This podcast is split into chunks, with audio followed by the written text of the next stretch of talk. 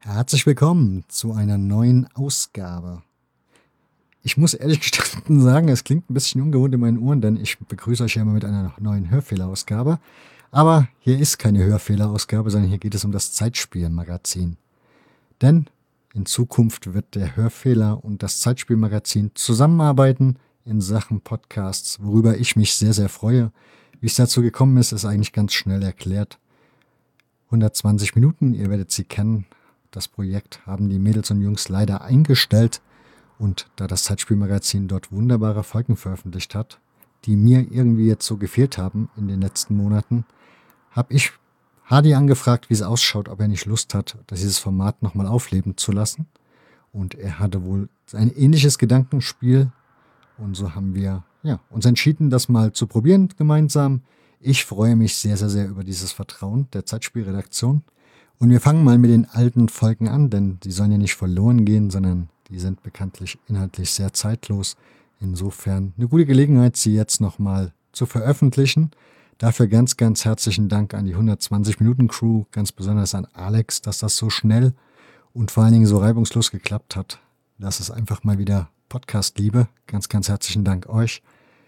Und zum Schluss noch der kleine Wunsch oder auch große Wunsch, dass ihr das Ganze ein bisschen die Welt raustragt. Das heißt, bei Social Media ein bisschen die Trommel dafür rührt, im Freundes- und Bekanntenkreis weitererzählt. Und wer jetzt sagt, ha, Zeitspielmagazin kenne ich ja gar nicht, dem sei empfohlen, mal auf zeitspielmagazin.de zu gehen. Dort gibt es nämlich aktuell eine wunderschöne Ausgabe, die sich mit Fußball in der Großstadt beschäftigt. Das ist das Leitthema oder der Leitartikel der aktuellen Ausgabe. Es gibt aber auch noch viel, viel weiteres zu entdecken.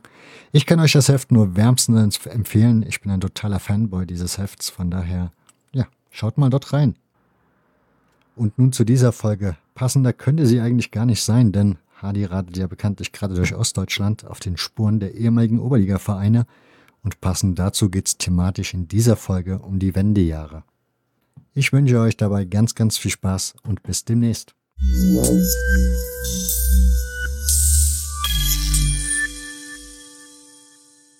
Es laufen die allerletzten Minuten.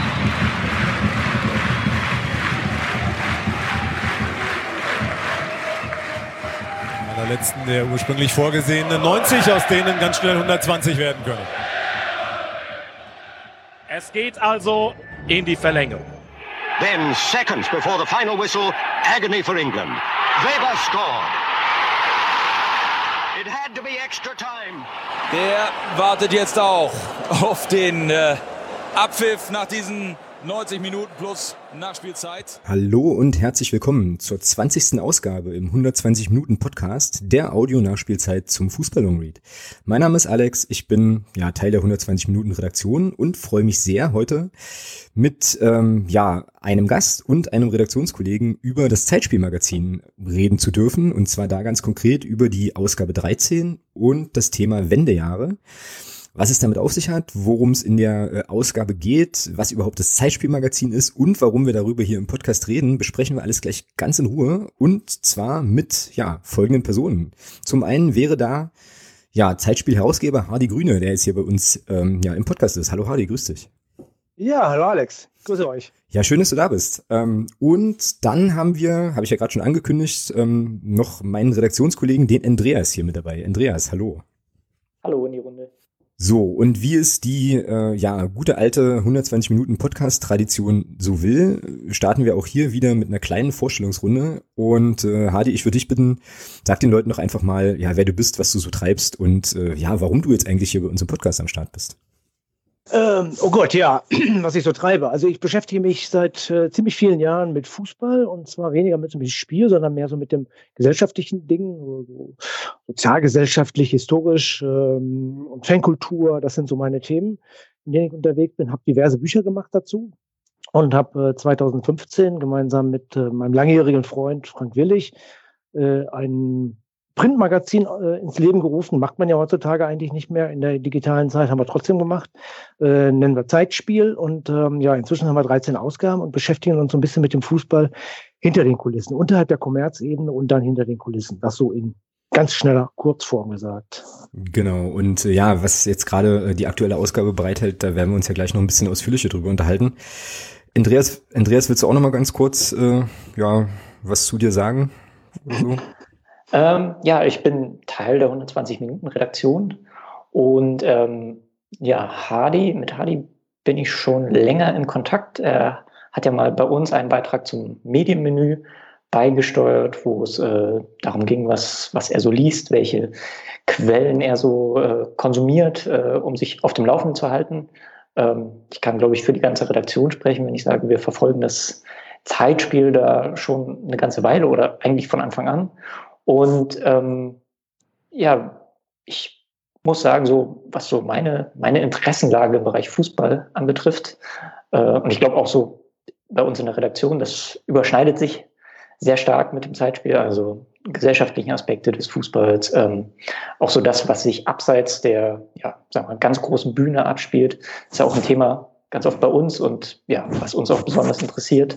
Und ja, deswegen ist es schön, dass wir ähm, jetzt Harley hier bei uns zu Gast haben im Podcast. Genau.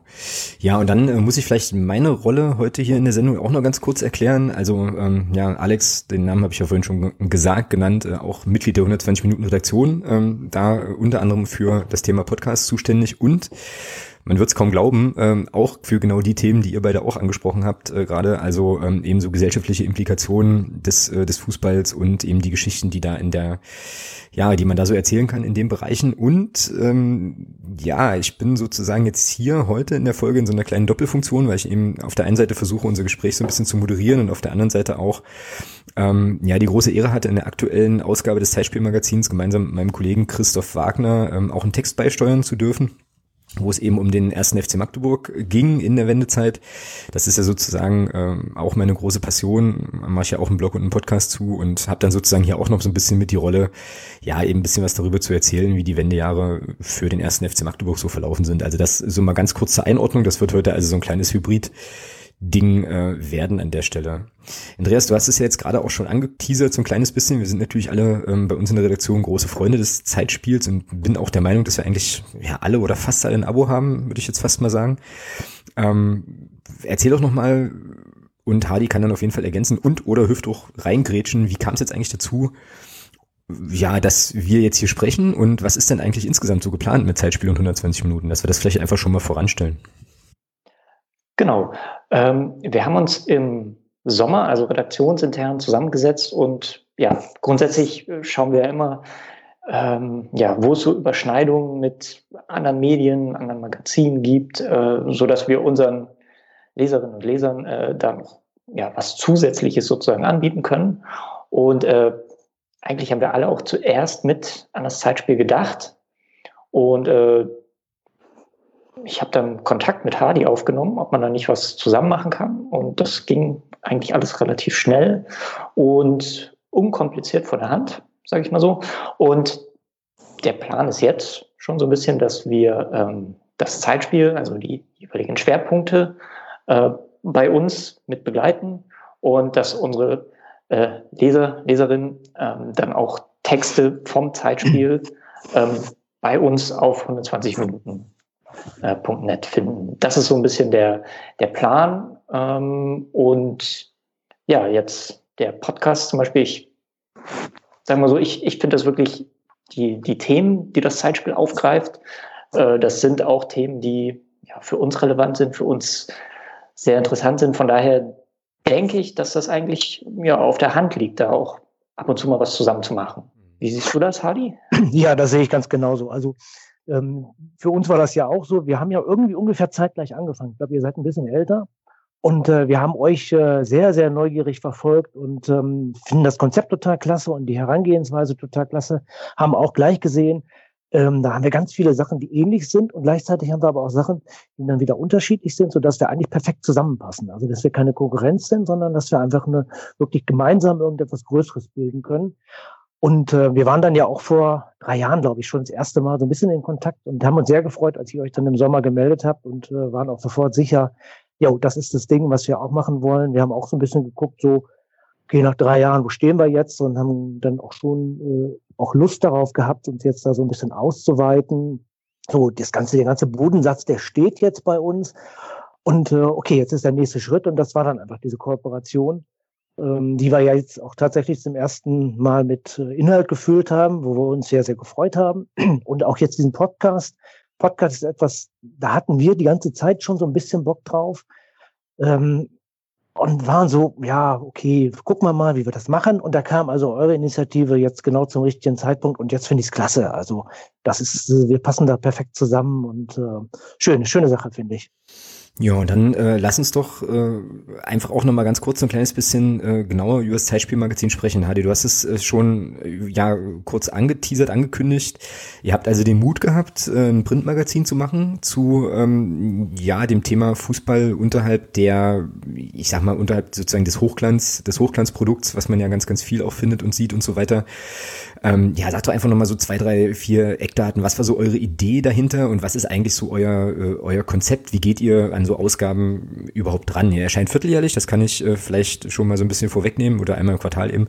Ja, aber wie, was ist Zeitspiel? Wie macht ihr das? Was macht ihr da? Also wir sind entstanden ähm, eigentlich zweigleisig. Frank und ich, wir kennen uns halt schon Ewigkeiten. Frank ist Fan von Arminia Hannover, ich Fan von Göttingen 05. Wir haben Ewigkeiten in einer Liga gespielt äh, haben seit Ewigkeiten eine Fanfreundschaft zwischen den beiden Vereinen. Also es war immer so eine freundschaftliche Ebene, haben auch schon gegeneinander Fußball gespielt.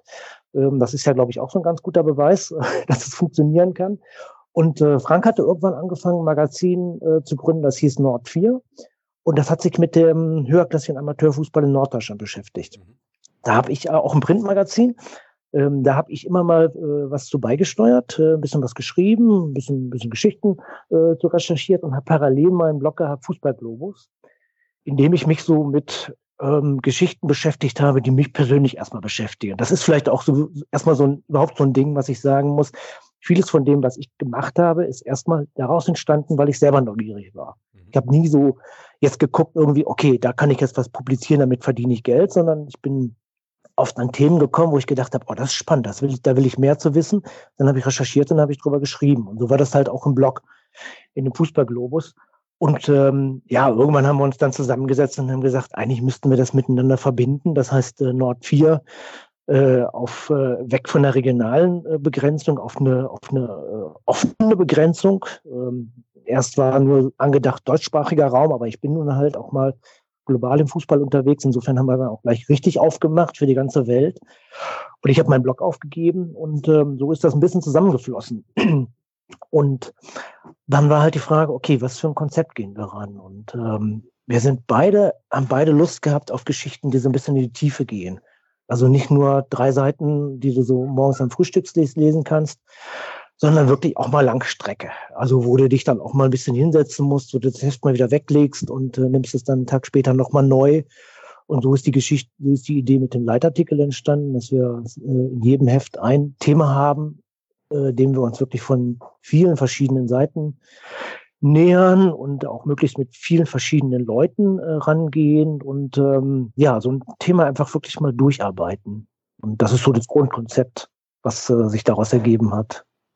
Genau, und äh, ja, davon sollten sich auf jeden Fall all diejenigen, die das Zeitspielmagazin vielleicht noch nicht kennen, überzeugen. Wir werden ähm, die Bezugsmöglichkeiten und so weiter eh nachher nochmal ansprechen und natürlich dann auch, ähm, auch entsprechend verlinken. Und damit würde ich einfach sagen, wir biegen mal direkt ein in die ähm, aktuelle Ausgabe, um die es ja heute auch gehen soll, nämlich die Ausgabe 13 zum Thema ähm, Wendejahre.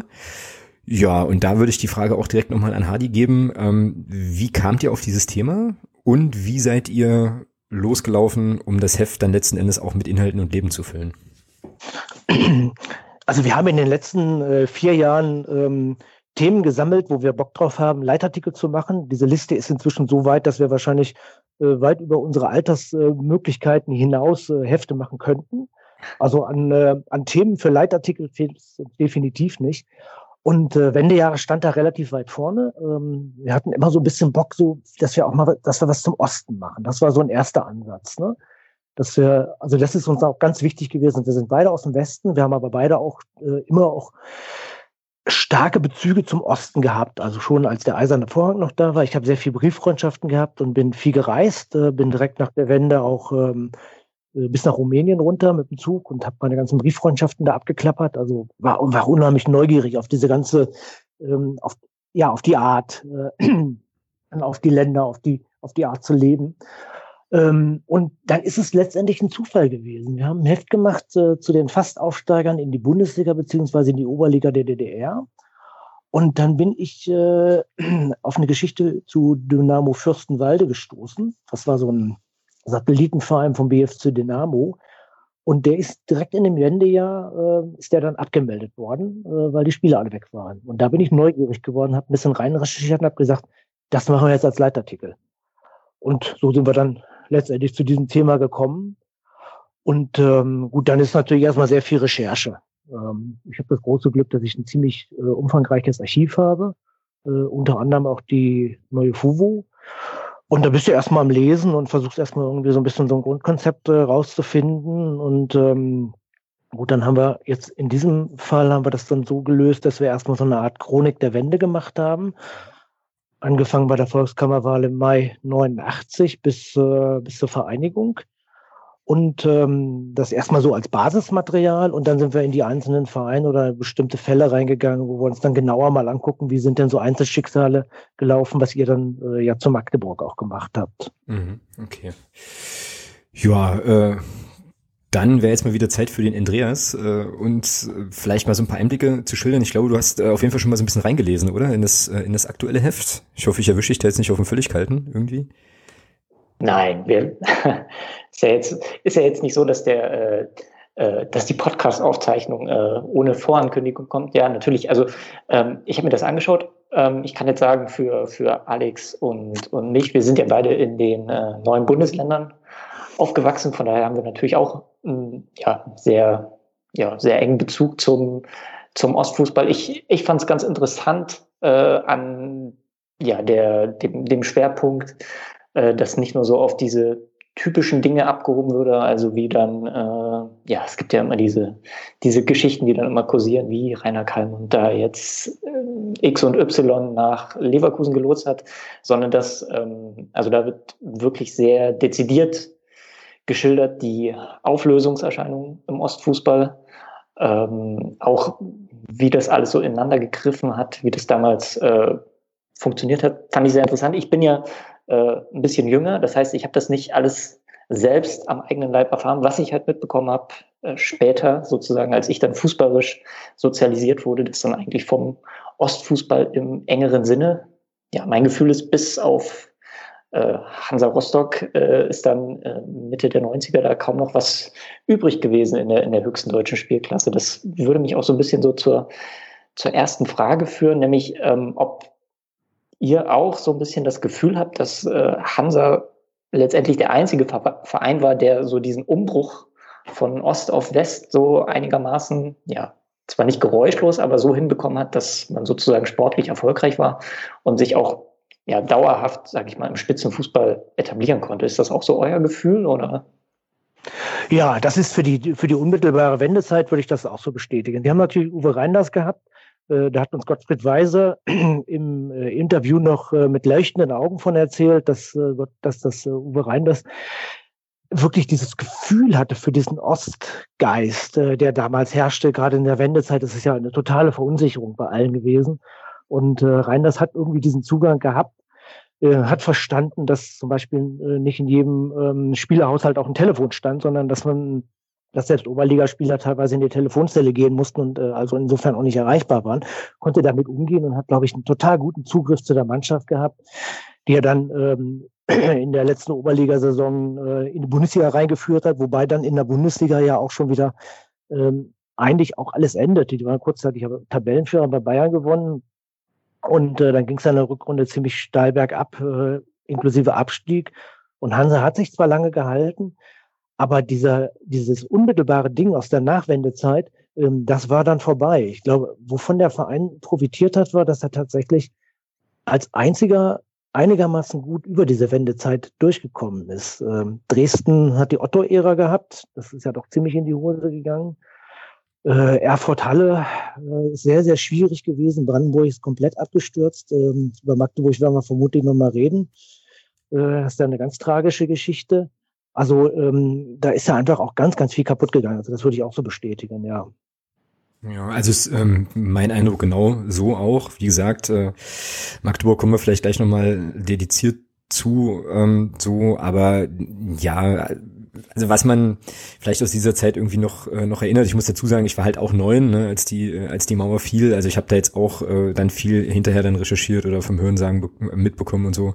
Klar, äh, eben Hansa, ne, die ähm, dann eben lange Zeit da äh, oben als einzige mitgespielt haben. Du hast es gerade angesprochen, Dynamo unter der Otto-Ära. Dann gab es noch den äh, VfB Leipzig seinerzeit der ja auch, äh, jetzt möchte ich nichts Falsches sagen, aber ich glaube auch kurzzeitig dann mal in der, in der Bundesliga auch unterwegs war und so. Ein Jahr, ja. ja. Genau, und dann halt auch äh, mehr oder weniger äh, mehr oder weniger abgeschmiert ist so. Also da gab es nicht viel und dann war ja der nächste Emporkömmling, in Anführungsstrichen, sage ich mal, irgendwann dann Cottbus. Die, aber das war ja schon dann deutlich später. Ähm, also aus der unmittelbaren Wendezeit, äh, ja, würde ich das, würde ich das eben natürlich auch so stützen. Hansa Rostock eben als letzter DDR-Meister, der ist dann ja, die waren vielleicht einfach zur richtigen Zeit irgendwie am, am richtigen Fleck, was eben für Magdeburg an der Stelle irgendwie nicht gilt. Ähm, aber wie gesagt, da kommen wir vielleicht gleich nochmal zu.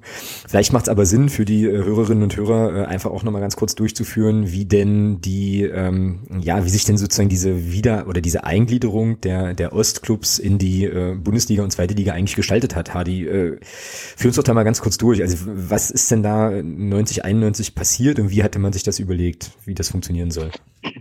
Ich will da mal ganz kurz äh, ein klein bisschen ausholen an der Stelle, ähm, weil das ist uns im Heft auch wichtig. Es geht nicht nur um den Osten, es geht auch um den Westen. Auch im Westen ist äh, zu der Zeit ziemlich viel los. Äh, der DFB steckt gerade in dieser Diskussion zwischen Amateuren und Profis. Mhm. Ähm, unter äh, Egidius Braun und Theo Zwanziger hat man sich doch ziemlich stark auf die Amateure konzentriert und die, die, die Profis sind sauer. Und äh, im Endeffekt haben wir im Herbst 89, also quasi zeitgleich mit, der, mit dem Mauerfall haben wir die Situation im DFB, dass sich äh, Profis und Amateure voll in den, in den Haaren liegen und eigentlich die Ausgangssituation für die Gründung der DFL stattfindet. Also wo wirklich eine Spaltung zwischen Profis und Amateuren äh, eingeleitet wird. Und der DFB war zu dem Zeitpunkt ähm, in, eigentlich in einer Situation, wo die wahrscheinlich in Frankfurt alle gedacht haben, um Gottes Willen, jetzt auch noch die Mauer. Also das können wir jetzt gar nicht gebrauchen. Da haben wir überhaupt keine Zeit für. So kam das wirklich auch rüber.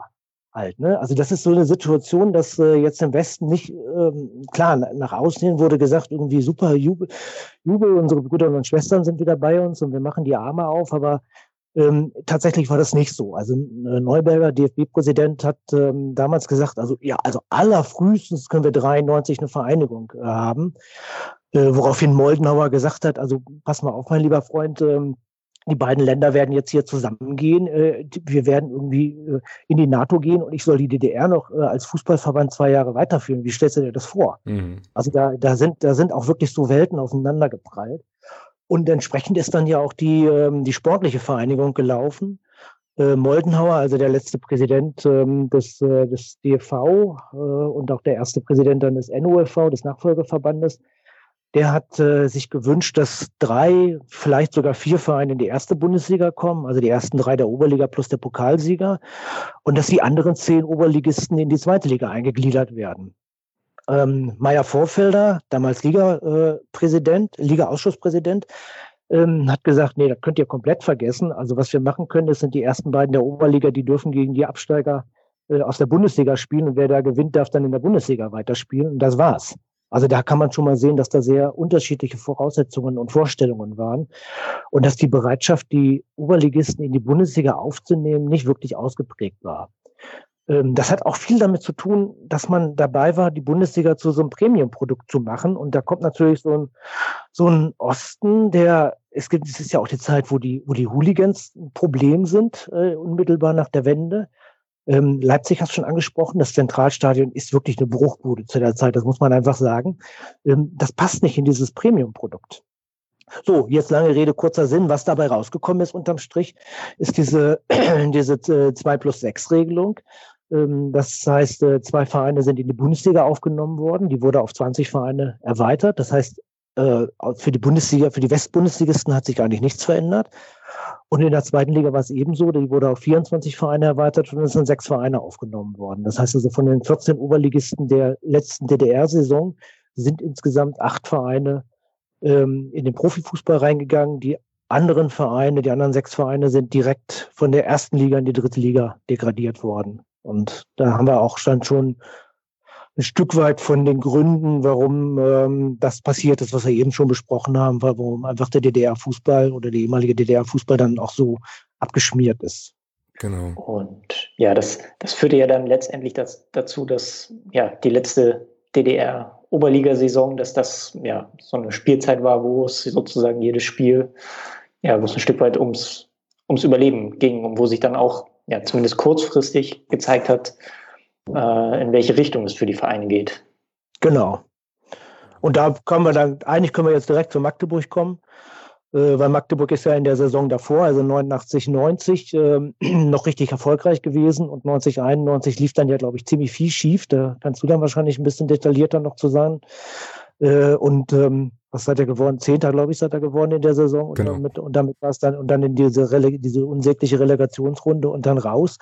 Und ähm, wenn man sich das mal vorstellt, dass ein Verein wie Magdeburg ähm, gegen, gegen Gegner wie, wie Dynamo Dresden, BFC Dynamo spielt und im Endeffekt ja auch noch um die Qualifikation im Europapokal und das nicht schafft und dann in der darauffolgenden Saison beim, was fällt mir jetzt ein, VfB Lichterfelde äh, zum Beispiel antritt oder bei Blau-Weiß 90 Berlin Amateure antritt, dann kann man auch sehen, ähm, was mit diesem Verein passiert ist und ähm, was das für eine unglaubliche Herausforderung war, das überhaupt zu überstehen. Also ganz, ganz schwierige Situation, glaube ich, für alle Vereine gewesen. Genau, und dann kommt halt noch dazu, ähm, also um das Offensichtliche jetzt irgendwie auch nochmal mit anzusprechen, dass das natürlich äh, zumindest im Osten ähm, des Landes ja auch einfach ein gesellschaftlicher, wirtschaftlicher, also Umbrüche an allen Ecken und Enden eigentlich stattgefunden haben. So, also das ist ja jetzt dann, also es, oder andersrum, dass die Vereine der DDR-Oberliga ja nicht nur damit zu kämpfen hatten, sportlich sich zu qualifizieren für diese äh, äußerst lukrativen Wettbewerbe so, sondern auch erstmal damit zu tun hatten, überhaupt weiter zu existieren. Und so deutlich muss man das eben sagen, ja. Also das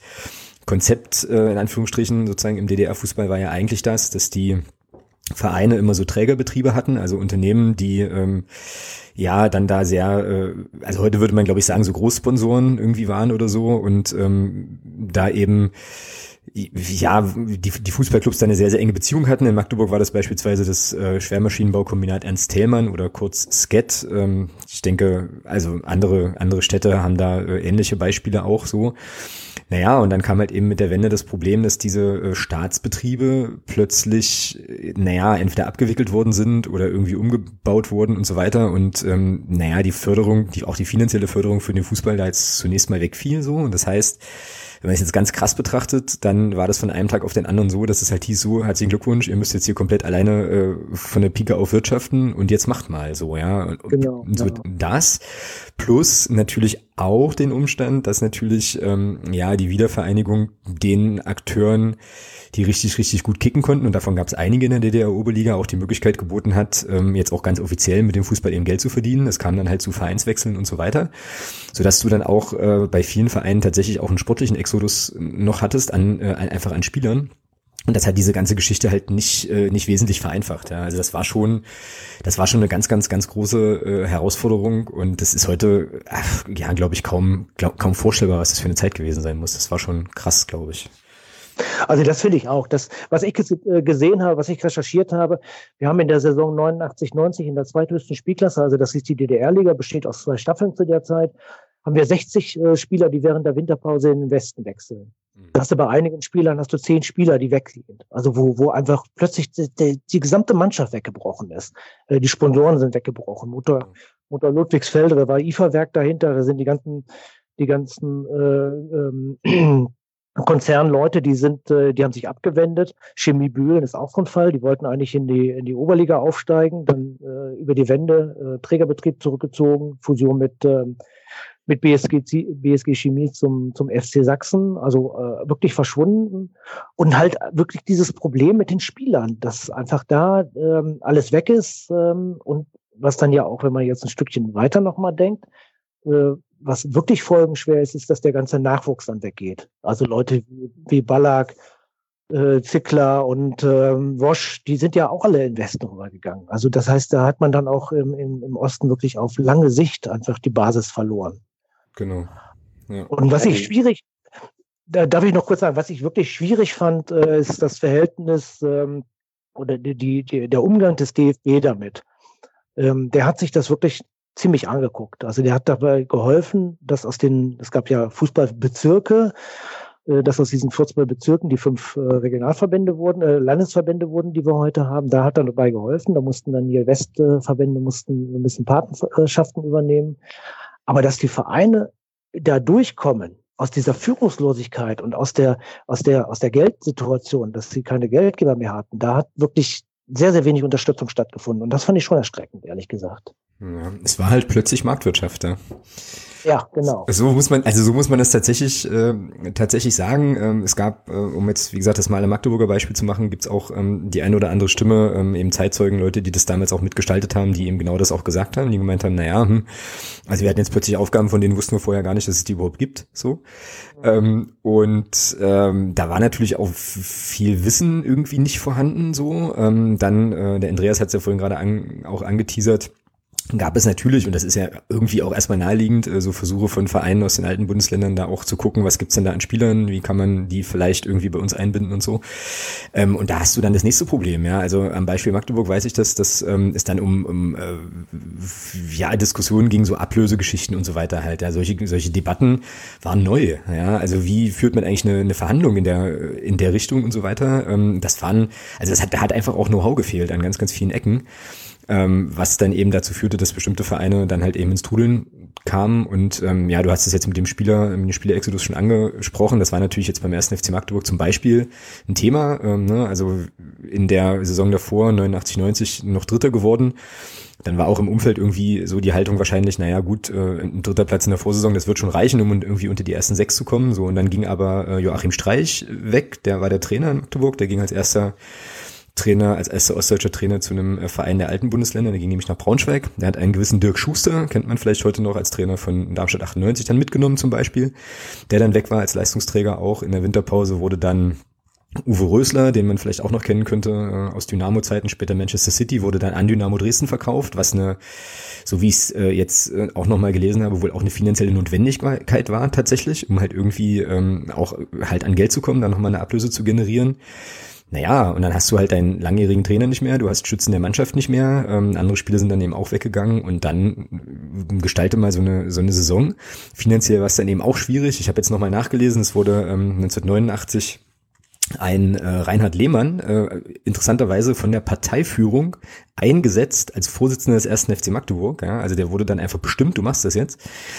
Ähm, und der hat dann, also der erzählt dann in einem sehr interessanten Buch, äh, was jetzt hier gerade neben mir liegt, Spielmacher heißt es, ähm, erzählt dann eben davon, naja, äh, als er da angefangen hat, hatte der SFC Magdeburg halt 40 äh, Mitarbeiter und Mitarbeiterinnen auf der Geschäftsstelle, irgendwie sieben ja, manche, also Physios, äh, Betreuer, tralala, ähm, und äh, ein Jahr später waren von diesen 40 plus x Leuten halt noch sieben da, ne? weil du äh, den Rest irgendwie nicht mehr bezahlen konntest und das muss man sich dann ja jetzt auch nochmal in seiner Tragweite und in seiner strukturellen Bedeutung irgendwie vorstellen, ähm, was da auch an Know-how wegbricht, was da eben auch an Sachen wegbricht, die du überhaupt gar nicht mehr gestemmt bekommst. Ja? Also das war, war schon, war schon ein sehr, sehr tiefer Einschnitt. Ähm, interessanterweise ja, kann ich natürlich aus FCM-Perspektive jetzt jammern, weil es ja durchaus auch andere Vereine gab, äh, unter anderem eben Rot-Weiß Erfurt, äh, Chemnitz, Jena, Dynamo und so weiter, die jedes Jahr vielleicht besser hinbekommen haben. Ne? Also irgendwas muss ja bei den anderen Mannschaften so gelaufen sein, dass die eben diese, diese Qualifikation dann geschafft haben und nur Glück äh, kann es ja nicht gewesen sein. Kannst du dazu was sagen, Hardy, was da so die Bedingungen oder die Rahmenbedingungen waren, warum es eben die genannten Teams dann doch geschafft haben? So. Also explizit könnte ich das jetzt auch nicht sagen, aber das ist sicherlich so eine, so eine Melange irgendwie, wozu auch mit Sicherheit eine ganze Menge Glück gehörte. Ähm, äh, wie, die, wie die Saison gelaufen ist, gerade die Endphase, ähm, war dann ja doch äh, eigentlich jedes Wochenende so, so, ein, so ein Wechselspiel um die Plätze.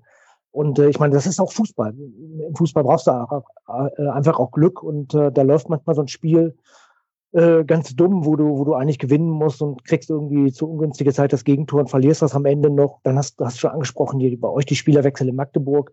Ähm, Wuckel hatte den, den Autounfall. Genau. Wuckel war, glaube ich, auch ein wichtiger Spieler. Ja, genau. Den habe ich ja, der, der, der später noch zu Göttingen 05 ge gekommen. Da habe ich seine Geschichte dann ähm, äh, gehört. Und ähm, ja, ich glaube, das ist so eine, so eine Mischung irgendwie. Also ähm, klar, das gehört natürlich einfach eine, eine, äh, ein vernünftiger Umgang damit äh, dazu. Ähm, aber ich glaube, dass dieser Faktor Glück an der Saison wirklich auch ein ganz, ganz wichtiges Ding ist. Also äh, das ist einfach eine Saison gewesen, die, die wirklich unvorhersehbar war. Genau. Ja.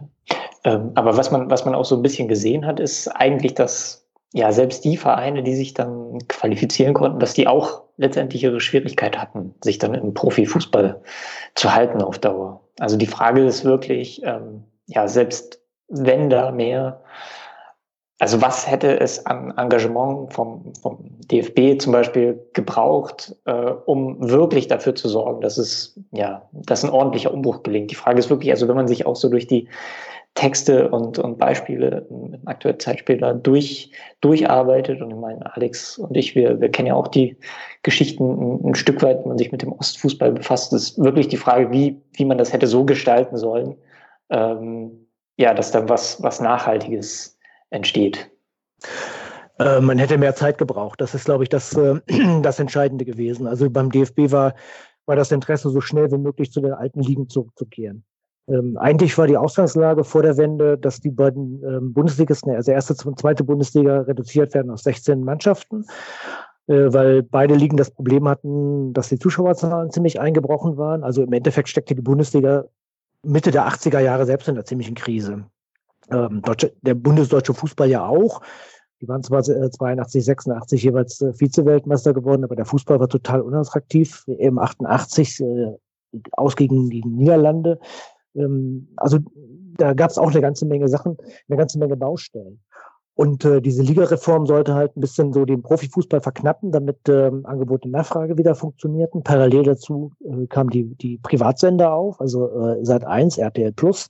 Die haben Fußball angefangen, so ein bisschen als Event zu sehen. Also auch das für mich ein ziemlich spannendes Detail, dass wir 89 auch so den Anfang haben von der Eventisierung des Fußballs, äh, wie, wir, wie wir sie heute ja ganz, ganz äh, ausgeprägt haben. Also da kommt in diesem Jahr kommt unheimlich viel zusammen. Nicht nur die, nicht nur der Mauerfall, ähm, und der DFB hat ähm, dann großes Interesse daran gehabt, dass man wieder zum, zum alten Status quo zurückkommt. Also die Ligareform, also die Reduzierung wurde dann äh, ausgesetzt und man wollte wieder zu 18 beziehungsweise 20 Mannschaften zurück. Und das war dann ja auch 93 schon der Fall. Und äh, da hätten die, die Ostvereine einfach viel, viel mehr Zeit gebraucht, ähm, um, um diese ganzen Defizite, die wir jetzt angesprochen haben, also kein, keine Gelder, keine Führungspositionen, äh, die wichtigen Spieler sind weg, der Nachwuchs ist weg, um das ein bisschen ausgleichen zu können. Da ist einfach keine Zeit da gewesen. Das, das ging so, so ruckzuck, dass das unmöglich zu schaffen war.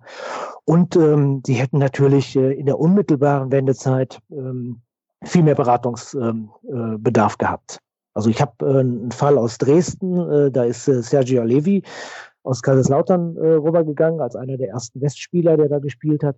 Und ähm, da hat mir, auch Gottfried Weise war das, der hat mir erzählt, der war fußballerisch, war der nicht hilfreich, aber der hat der gesamten Mannschaft gezeigt, wie man Bankgeschäfte macht. Und das war, das war sein Verdienst. Also der hat den Menschen, der hat den, den, den äh, Ostspielern geholfen, sich so ein bisschen im Alltag äh, zurechtzufinden. Und das ist etwas, wo ich denke, da hätte verbandsseitig wirklich mehr gemacht werden müssen. Da hätte, da hätten Berater zu den Vereinen gemusst. Äh, die seriöse Arbeit machen.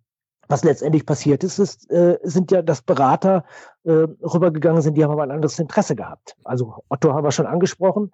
Äh, wir haben im Heft äh, den Fall Eisenhüttenstadt, wo Müllermilch äh, rübergegangen ist, äh, weil Eisenhüttenstadt sich für den Europapokal qualifiziert hatte. Die wollten die billige Werbung haben. Ähm, Eisenhüttenstadt ist zum Beispiel auch so ein Fall. Da sind direkt nach der Wende ähm, ist, ist ein Autohändler rüber, der hat das mal jedem ein geleastes Auto angedreht und dann haben sie äh, für jeden Angestellten des Vereins äh, haben sie Versicherungen abgeschlossen, die sie gar nicht brauchten. Also da ist ja einfach auch unglaublich viel passiert, weil man das nicht wusste, weil man eine gewisse Naivität hatte. Und äh, das ist der Punkt, da denke ich, da hätte verbandsseitig einfach deutlich mehr Unterstützung da sein müssen. Und dann wäre diese ganze Geschichte auch ein bisschen glimpflicher abgelaufen, glaube ich. Ja, wobei wir natürlich so eine kleine Gemengelage haben, du hast es ja vorhin auch schon angesprochen, in der der DFB jetzt ja gar nicht so richtig erpicht drauf war, diese Mannschaften überhaupt irgendwie aufzunehmen und einzugliedern so. Und äh, naja, die Frage, die sich mir jetzt noch stellt, ist, was ist denn tatsächlich passiert? Also was hat denn der DFB, abgesehen von ja dem zur Verfügung stellen zusätzlicher Liegenplätze, Ligaplätze, ähm, was gab's denn für, für Maßnahmen, die der DFB irgendwie aufgelegt hat, um zu sagen, okay, wir helfen jetzt den, den Ostvereinen in Anführungsstrichen, äh, auch im bundesdeutschen Fußball aufs Trapez zu kommen? Tja, da haben wir nicht viel zu erzählen. Da ist einfach nicht wirklich viel passiert. Ähm, wir haben Wir haben ja das äh, ausgefallene äh, Vereinigungsspiel zwischen ähm, DFB und, D äh, DFV, was stattfinden sollte, kurz vor der Vereinigung 91, äh, was dann abgesagt wurde wegen, wegen ähm, den wiederholten Ausschreitungen. Da war der, der, der Tod in, ähm, von dem Berliner Fan in Leipzig. Mhm, Mike Polley, ne? War vorangegangen. Mike Polley, genau.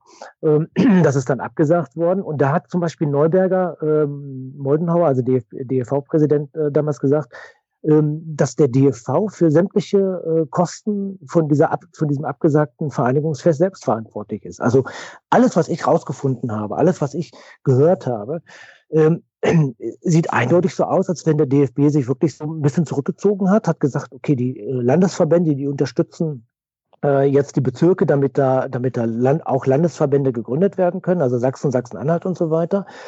Und damit so ein bisschen an der Basis gearbeitet wird, weil das war natürlich auch wichtig. Wir reden ja jetzt gerade über den höherklassigen Fußball, aber wir müssen natürlich auch über Kreisliga und, äh, und Bezirksliga reden, ähm, wo es ja teilweise sogar noch schlimmer aussah. Ähm, dass man da so ein bisschen so diese, diese ganze Basis irgendwie rauskriegt.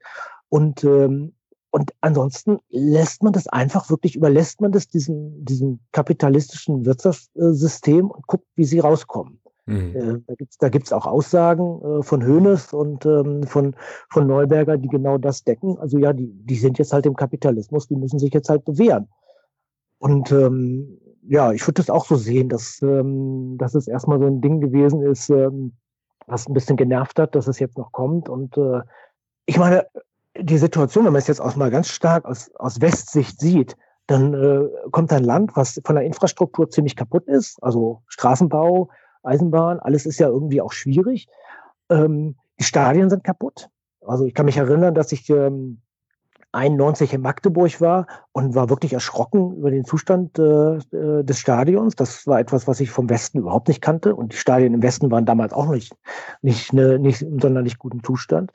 Äh, und dann kommt die Hooligan-Problematik. Und ich glaube, da war einfach ein großes Interesse da, naja, okay, lass sie mal mitmachen. Die werden sich wahrscheinlich selbst irgendwie, äh, die werden selbst irgendwie rausfliegen, weil sie sportlich nicht mithalten können. Und dann wird sich das alles so ein bisschen nach und nach entwickeln. Mhm. Das ist so ein bisschen mein, mein, Eindruck, den ich gewonnen habe. Ja, und ein Schelm, wer Böses dabei denkt. Also äh, ich musste jetzt gerade so ein bisschen äh, verbittert schmunzeln äh, bei deinen Ausführungen auch zur, äh, ja, zur Art und Weise, wie der Verband sich so ein bisschen äh, auf solche Situationen irgendwie einstellt. Ähm, ich, also böse Zungen könnten jetzt behaupten, dass äh, naja, sich die Verhaltensweise, die Herangehensweise des Verbandes da äh, bis zur heutigen Zeit nicht wesentlich geändert hat, aber das ist sozusagen rein spekulativ und so. Ähm, wollen wir natürlich jetzt hier nicht äh, irgendwie äh, als, als Fakt in die Welt setzen, aber das ist schon, ist schon kurios, ne? wie, ähm, naja, wie man da so ein bisschen einfach erstmal guckt und äh, schaut, was so passiert.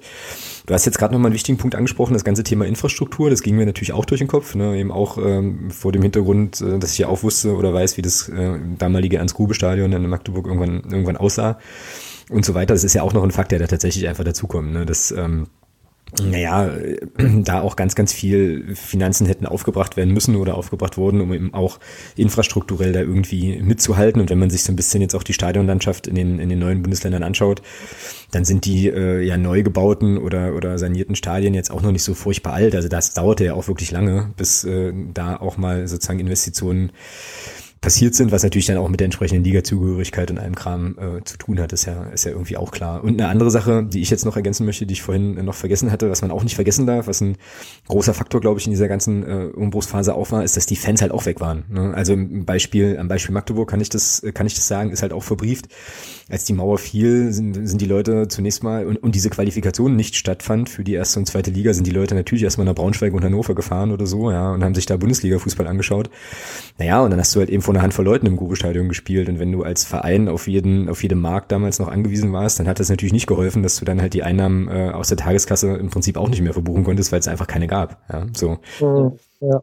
Die, die Zuschauerzahlen habt ihr ja auch äh, sehr, ja, ich sag mal, anschaulich aufgearbeitet im, im Magazin. Also wo man sehr schön sieht, ähm, auch schon in der, in der letzten Oberligasaison, äh, wie sich das verändert hat. Also dass dann das Interesse äh, ganz anders war. Sei es äh, bedingt dadurch, dass man sich anderen Fußball anschauen konnte oder einfach, dass sie äh, ja, Menschen andere Sorgen hatten.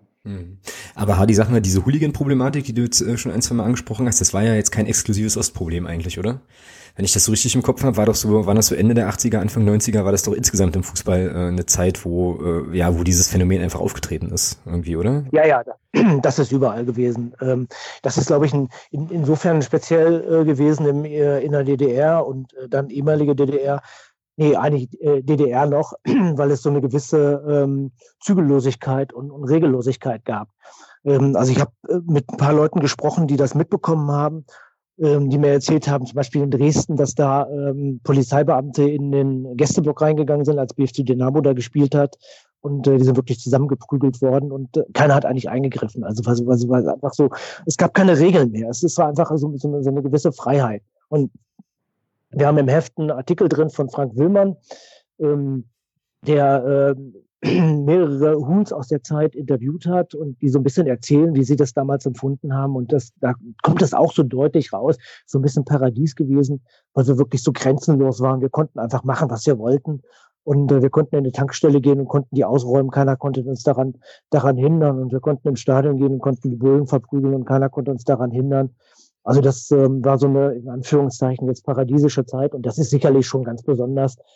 Ähm, ist ja auch logisch, weil einfach da die ganzen Staatsstrukturen ja auch zusammengebrochen waren. Und ähm, äh, wenn, wenn du dir die Fopus anguckst, äh, die plötzlich auch in einer ganz schwierigen Situation sind, auch persönlich in einer ganz schwierigen Situation sind, die Zukunftsängste haben werden, die, die auch hadern werden teilweise. Äh, und die stehen dann irgendwie so einer organisierten ähm, Front von von gewaltbereiten Leuten gegenüber, naja, die haben dann auch keinen großen Bock darauf gehabt. Und viele sind natürlich auch vom Westen rübergefahren. Ne? Das ist ähm, äh, dann auch ein, ein, schönes Spielfeld gewesen.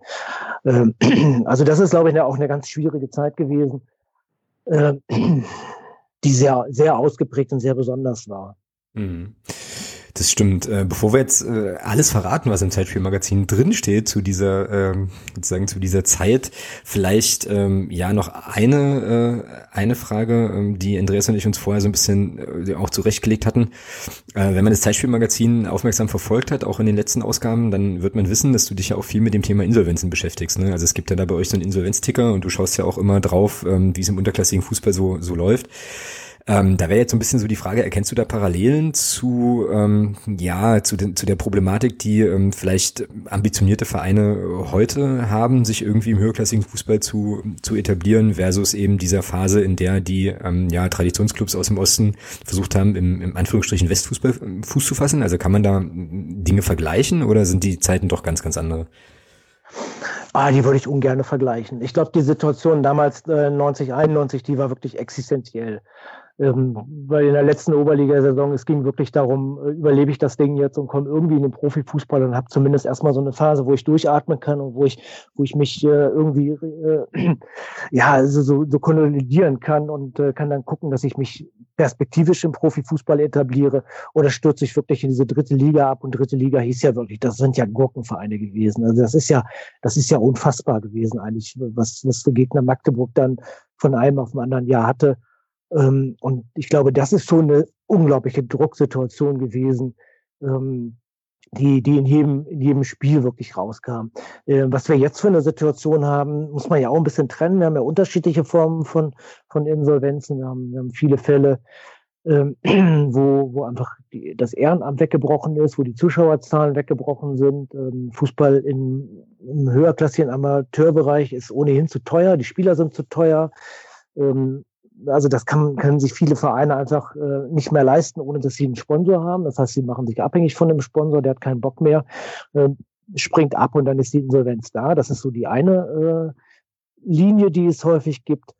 Und ähm, was wir ganz besonders im Ost Osten natürlich haben, Erfurt, Chemnitz, Zwickau, Jena, ähm, das Bedürfnis, wieder äh, höherklassigen Fußball zu spielen, äh, eine Infrastruktur, die jetzt endlich modern geworden ist ähm, und dadurch aber einen Druck, ähm, der dazu führt, dass man eigentlich viel zu viel Geld ausgibt und, ähm, und, und, und dann auch das Nadelöhr natürlich auch zu dünn ist. Äh, dieses, dieses enge Nadelöhr zwischen der vierten und der dritten Liga äh, ist ein Problem, wo du ganz schwierig planen kannst, ähm, weil du diese blöden Relegationsspieler am Ende noch hast. Und ähm, ja, also da würde ich ganz insgesamt ähm, plädiere ich ein bisschen dafür, dass der, dass dieses, diese, dieses Geldbewusstsein im höherklassigen Amateurfußball mal angegangen wird, dass man mal guckt, was kann ich mir wirklich leisten ähm, und was leiste ich mir eigentlich. Das finde ich ein bisschen problematisch da. Genau, und dann äh, sind wir da auch gleich wieder beim Thema Verband, ne, der sich dann eben auch fragen lassen darf, ob äh, bestimmte Maßnahmen mh, mm, dann sein müssen. Das ist jetzt nochmal ein Thema für einen ganz eigenen Podcast, äh, den wir vielleicht auch äh, später an späterer Stelle nochmal aufnehmen. Ich denke da jetzt zum Beispiel an so Fragen wie, äh, ja, keine Ahnung, unterklassiger Verein qualifiziert sich sensationell für den DFB-Pokal und muss dann in ein großes Stadion ausweichen, wo am Ende, weil es einen attraktiven Gegner gibt, wo dann halt am Ende mm, des Spieltags nichts übrig bleibt, weil du halt alles für Stadionmiete, tralala, äh, ausgeben musst und so, weil dann eben regular Regularien sind wie Schiedsrichter braucht jetzt aber seine 30 Quadratmeter Kabine oder so Geschichten, ja, ähm, um es jetzt mal in die Tüte zu sprechen. Also das sind schon äh, schon Dinge, die man da, glaube ich, eventuell auch verbandsseitig äh, nochmal irgendwie irgendwie reflektieren kann und da schließt sich der Kreis, der Kreis ja dann doch ähm, so ein kleines bisschen vielleicht zur, ähm, ja, zur Wendezeit, zu den, zu den Umbrüchen, wo wir ja vorhin schon festgestellt haben, dass der Verband da auch, na ja, Dinge, Dinge hat passieren lassen, um es jetzt mal vorsichtig, äh, vorsichtig zu formulieren. So. Andreas, äh, ich gucke dich jetzt mal virtuell an hier über die Weiten des Internets. Äh, was hast du noch ähm, für Fragen auf dem Zettel an den Hardy zum Thema? Ja, ach, ich, ich muss vielleicht noch ein bisschen, ich muss mal dem DFB zur Seite springen. Ja, das. oh ja, mach, mach mal. Ähm, ja, na, na, vielleicht ist es auch einfach so, also selbst wenn da alle Hebel in Bewegung gesetzt worden wären, also wenn man sich die Geschwindigkeit ansieht, auch mit der sich damals so die, die gesellschaftlichen Verhältnisse geändert haben, ähm, es wäre wahrscheinlich, selbst, selbst wenn er alles getan, alles Mögliche und, und auch sehr schnell getan wäre, es wäre wahrscheinlich sehr schwierig gewesen, da ja Erfolge zu erzielen bei der Transformation sozusagen oder beim, bei dem Umbruch. Von daher wahrscheinlich, wenn das alles äh, ja, wenn man sich da ein Konzept überlegt hätte und das dann alles äh, überführt hätte in den Profifußball, das hätte wahrscheinlich gar nicht mit der, mit der Geschwindigkeit der Ereignisse Schritt halten können. Also das ist auch was, was ich so ein bisschen äh, sehe, wenn ich das so rückblickend. Also es ist zwar, wenn man das liest, die Geschichten von den einzelnen Vereinen, das ja, ist, ist wirklich, äh, ja, schockiert auch ein bisschen, wie das alles so in sich zusammengefallen ist. Das galt dann auch in, in vielen anderen gesellschaftlichen Bereichen oder auch was ja zum Beispiel die Trägerbetriebe oder generell äh, die, die äh, ja, Arbeitgeber in, in, in, den, in, den, neuen Bundesländern anging. Ähm, aber die Frage ist wirklich, was ja auch in, Anbetracht dessen, wie schnell das alles ging, ähm, ob es da überhaupt eine Chance gegeben hätte, das ja, in der Kürze der Zeit anders zu lösen. Also ich sehe auch ein bisschen den Punkt, dass es, äh, oder ich sehe auch den Punkt, dass der DFB da nicht allzu viel getan hat und das auch so ein bisschen hat passieren lassen. Aber wahrscheinlich, ja, so ein Verband wie der DFB und vor allem damals, wenn man überlegt, was da für Leute am, am Ruder waren, also die hätten das wahrscheinlich auch nicht groß rumreißen können, wenn man jetzt zurückblickend drauf schaut. Mhm. Ja, zumal äh, man ja vielleicht auch nochmal dazu sagen muss, das ist jetzt vielleicht ein bisschen zynisch, aber äh, sozusagen die beweglichen Wirtschaftsgüter auf zwei Beinen, also sprich die Spieler, viele von denen ähm, oder einige von denen haben ja sozusagen auch diese Integration dann in den bundesdeutschen Profifußball eben auf individuelle, individueller Ebene ja durchaus doch geschafft. Ne? Ich meine, es gibt genügend Namen, die man heute noch kennt, Ulf Kirsten, Matthias Sammer, die sind ja äh, angekommen letzten Endes ne? und haben das halt eben irgendwie auch gepackt, aber die Strukturen ja, der Heimatvereine konnten da eben nicht mithalten. Also insofern, Andreas, bin ich da schon auch ein Stück bei dir zu sagen, okay, vielleicht muss man, äh, ja, muss man das eben auch so sehen, dass das einfach wirklich eine, eine Wahnsinnstransformation war, die irgendwie dann passieren musste, irgendwie passiert ist und ähm, die uns heute noch beschäftigt. Das muss man ja schon auch, äh, schon auch sehen, ne? wie viele Vereine aus den äh, neuen Bundesländern sind denn tatsächlich, äh, haben sich denn tatsächlich im Profifußball inzwischen etabliert? Das sind ja auch nicht so furchtbar viele. Ne? Das ist eben so. Ja. Also ich, ich, würde, ich würde Andreas da auch äh, gerne beipflichten, ähm, ohne den DFB jetzt in Schutz zu nehmen.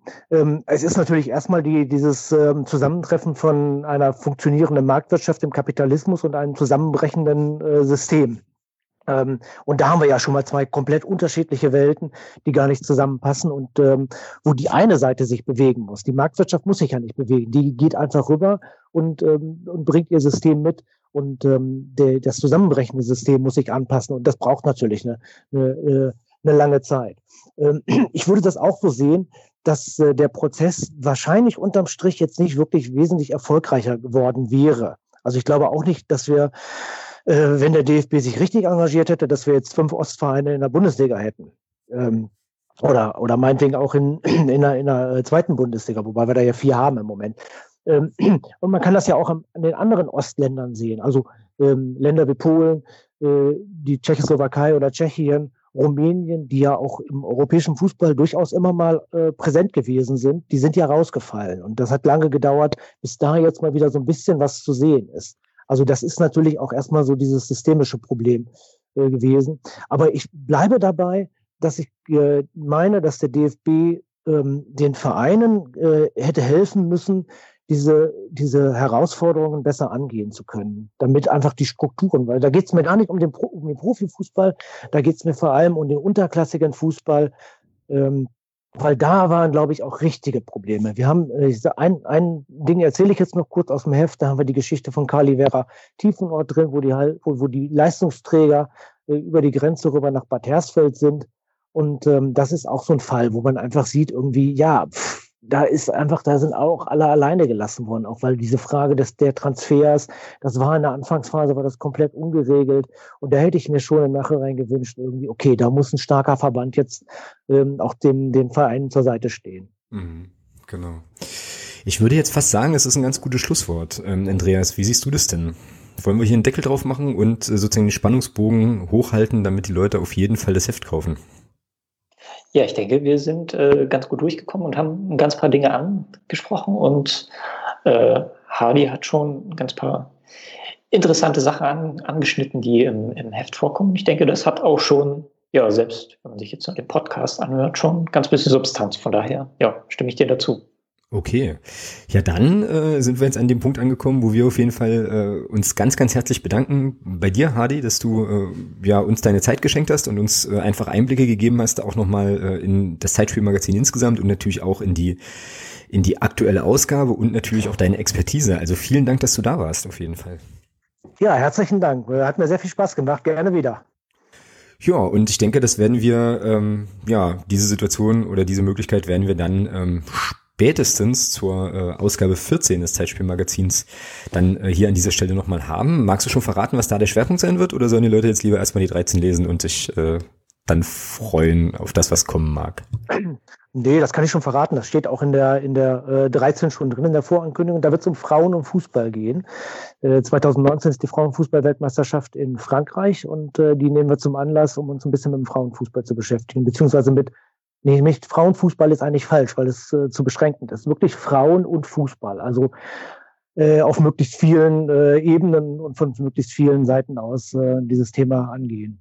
Ja, das ist ganz hervorragend. Da sehe ich auf jeden Fall auch schon wieder das ein oder andere äh, Thema, was wir möglicherweise auch zusammen mal besprechen können. Ähm, so, weil wir in der Redaktion da nämlich auch schon so ein bisschen drüber nachgedacht haben, was wir nächstes Jahr dann zu dem Thema machen wollen. Ähm, tja, Andreas, dir auf jeden, dir auf jeden Fall auch äh, vielen Dank für, fürs Dabeisein heute und fürs Mitdiskutieren, vor allem auch für die Fragen und den Input an der Stelle. Ja, mein Dank auch an Hardy und auch an Alex, der, ja, an, an dich, Alex, äh, Du weißt warum. ja, aus Gründen sozusagen. Aus Gründen. Genau, genau. Ja, gut. Also dann äh, fläche ich jetzt hier noch mal einen kleinen Werbeblock ein. Ihr werdet ähm, auf jeden Fall alle relevanten Links zum Zeitspielmagazin auch in den Show Notes finden. Und ähm, ja, kauft euch das Heft, äh, schaut da rein, ist eine sehr, sehr lohnenswerte Lektüre. Auch die anderen Ausgaben sind äh, absolut spannend, weil da eben nochmal Perspektiven auf den Fußball aufgeworfen werden, die naja, die man halt eben nicht so häufig lesen kann. Ähm, so, also von daher auf jeden Fall da mal reinschauen.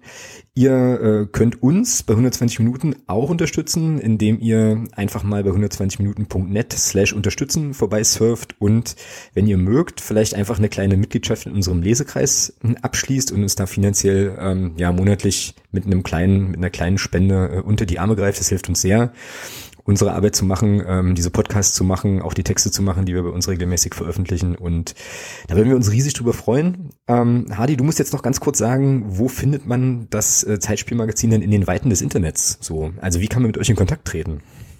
Ähm, ganz einfach, Zeitspiel-magazin.de. Da findet ihr alles, da findet ihr unsere Website, da geht's zum Shop. Da haben wir alle Infos, was wir machen, äh, was in den Heften drin gewesen ist bislang. Ähm, ja, und so ein paar aktuelle Sachen, äh, die uns ganz wichtig sind. Ähm, wir machen regelmäßig äh, so einen Kommentar, den in der Klartext äh, zu bestimmten Entwicklungen. Zuletzt waren das die, die, äh, die Papers, die rausgekommen sind, die neuen, äh, wo wir uns so ein bisschen positionieren, wie wir die Fußballwelt so sehen. Also gerne vorbeischauen, Zeitspiel-magazin.de. Genau, wird auf jeden Fall auch verlinkt. Ja, 120 Minuten findet ihr äh, auch im Netz unter 120minuten.net. Ihr findet uns auf Twitter äh, unter dem Handle at 120 Minuten und bei Facebook ist es äh, 120 Minuten Blog. Also auch da ähm, verschiedenste Möglichkeiten, mit uns in Kontakt zu treten. Gebt uns auf jeden Fall Feedback ähm, zur heutigen Sendung, ähm, insgesamt eben auch zu 120 Minuten. Also ähm, gerne auch Anregungen, Anmerkungen, Kritik. Ähm, nehmen wir alles gern und kommen auch gern mit euch ins Gespräch. Abonniert unseren Newsletter, kann ich vielleicht hier als kleinen Werbeblock nochmal einfließen lassen. Der erscheint einmal im Monat und gibt euch auch so ein paar ja, Leseempfehlungen aus der Redaktion, so ein paar aktuelle Geschichten. Ähm, ja, könnte sich also auch lohnen das noch zu machen und dann sind jetzt alle Werbeblöcke aber tatsächlich auch wirklich erledigt und ich äh, ja sag einfach nochmal Hardy vielen Dank, Andreas vielen Dank und ein Tschüss in die Runde. Wir hören uns an dieser Stelle alsbald wieder. Macht es gut. Tschö. Tschüss. Tschüss. Es geht also in die Verlängerung. Der Blick zu den Magdeburgern und auch zu den Leverkusen. Erste Hälfte dieser Verlängerung. Und sie beginnt so mit diesem Lattentreffer des eingewechselten Nikolas Hink. Unglaublich Lauf und Kampfstark. Hammer. Und dann dieses fantastische.